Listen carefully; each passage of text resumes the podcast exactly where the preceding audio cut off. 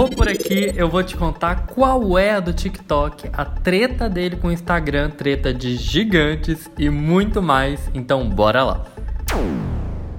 Para começar, é importante a gente entender da onde que vem esse tal do TikTok, né? O TikTok, ele é um aplicativo de uma empresa chinesa, a ByteDance, que não tem só o TikTok, ela tem outros aplicativos, inclusive ela é pioneira no desenvolvimento mesclado entre algoritmo e inteligência artificial. Essa é uma grande diferença do TikTok, inclusive, como que o algoritmo dele é bem afinado, a gente vai falar disso um pouco mais pra frente. O TikTok, antes de ser TikTok, ele tinha um outro nome, ele era o Musical.ly. Muito usado por jovens, pela galera mais nova, é, e isso veio de herança no início da trajetória do TikTok também, a gente está olhando para ele há algum tempo, é, já com um olhar de curiosidade, apesar dele não ser tão antigo aqui em terras tupiniquins. O TikTok chegou no Brasil em 2019, só no ano passado, de olho no nosso mercado. Temos 10 milhões de potenciais usuários para a rede, então é um mercado muito expressivo,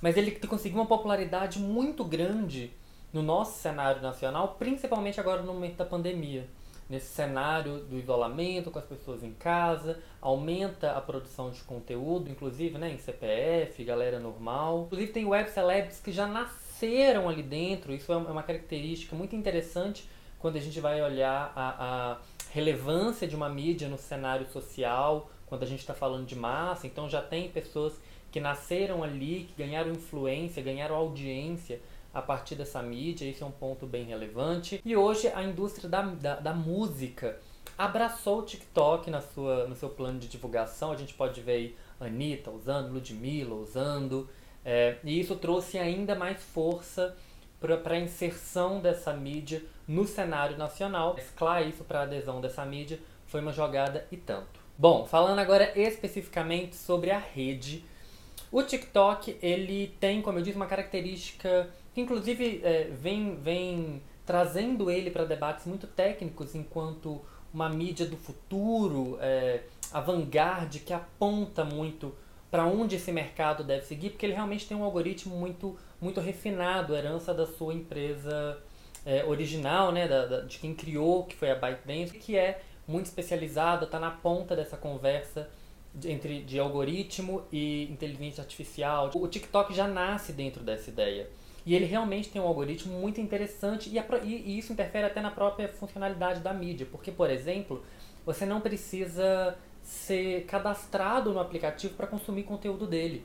Você pode simplesmente baixar o aplicativo no seu celular e assim que você abre, ele já te possibilita o consumo de conteúdo ali dentro.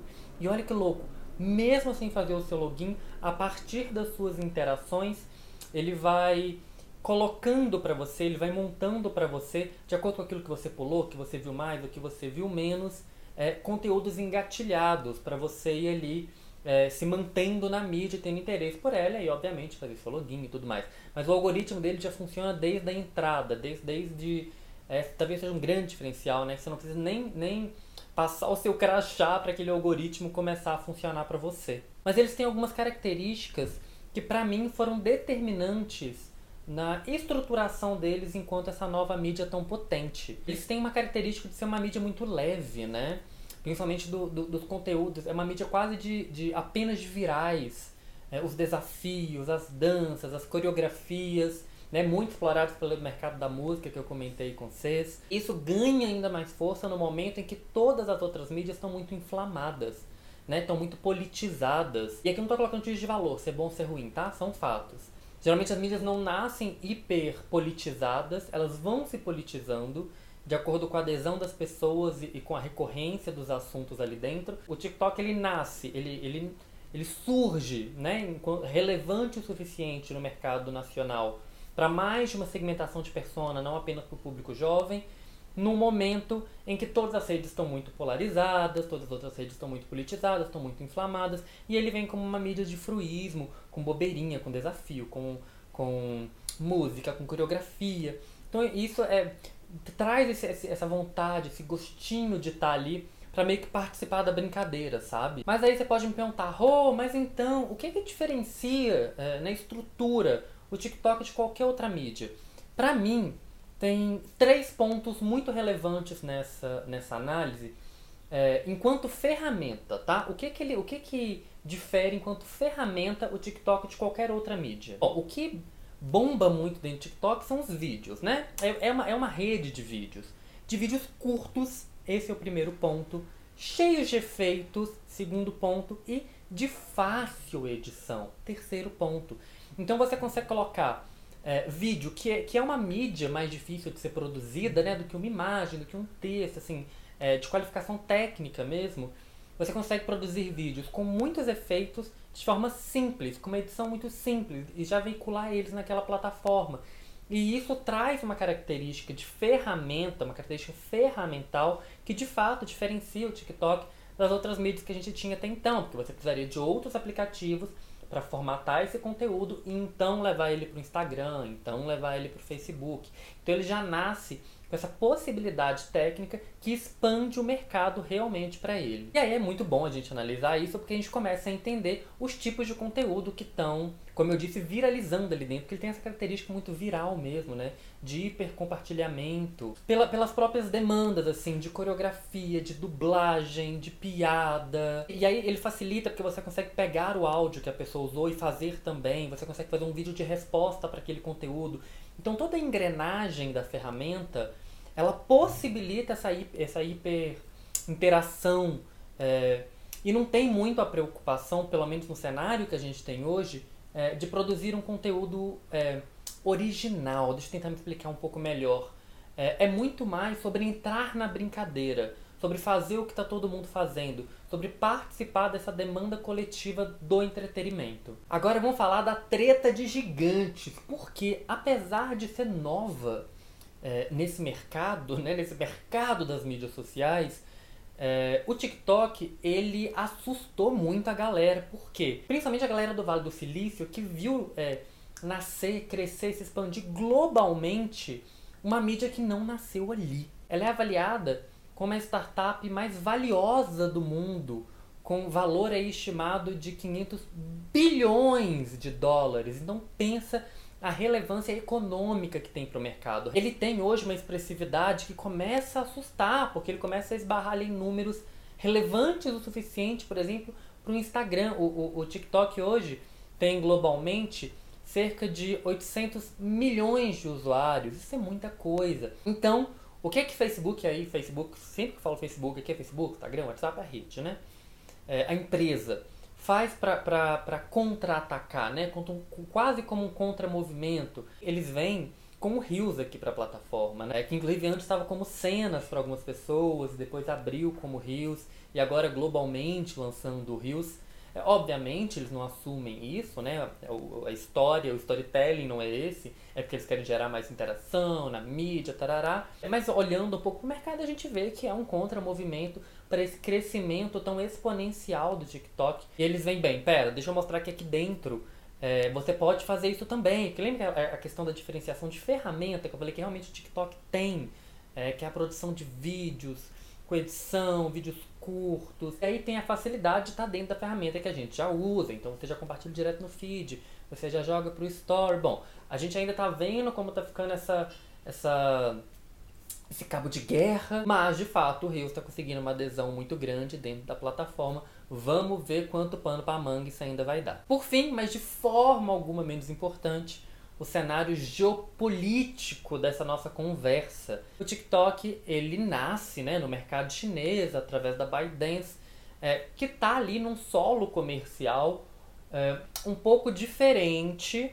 do que a gente está acostumado aqui no mundo ocidental. Inclusive a ByteDance já teve outros produtos censurados pelo governo chinês, como o aplicativo de piada dele, se eu não me engano. Mas o grande ponto dele aqui, e que está sendo é, foco, embate, foco do embate entre Estados Unidos e China. TikTok, enquanto mídia social e enquanto as mídias sociais com uma potência que são hoje, né, entra aí como mais um símbolo dessa disputa. Porque os Estados Unidos, o governo americano, ele acusa o TikTok de vazar dados dos seus usuários para o governo chinês. Aí, né, não vou entrar muito, mas tem toda essa disputa política, dos modelos de, de, de, estrutura social, do capitalismo, do socialismo, né? historicamente existe essa disputa. Hoje se fala muito, inclusive, uma segunda guerra fria, quem sabe. Mas uma coisa muito interessante é que o próprio TikTok, ele não se posiciona belicamente nessa, nessa disputa. Ele não abraça a bandeira chinesa justamente por entender a demanda de mercado, né? E por quanto ele ainda pode crescer. Então ele já vem trazendo várias considerações para somar nesse debate, assim. Alguns lobbies dentro do, do, do, do sistema político americano que lá é permitido. Eles vêm falar, inclusive, que, por exemplo, servidores é, deles nem estão na China, assim. Inclusive na China o aplicativo tem outro nome, se eu não me engano, Douyin. Que os servidores do TikTok estão, inclusive, parte dentro dos Estados Unidos da Virgínia e outra parte, se eu não me engano, no Sudeste Asiático. É, então até isso, essa questão estrutural, assim, essa questão técnica da empresa, eles estão usando para argumentar que não, a gente não está vazando dados, não.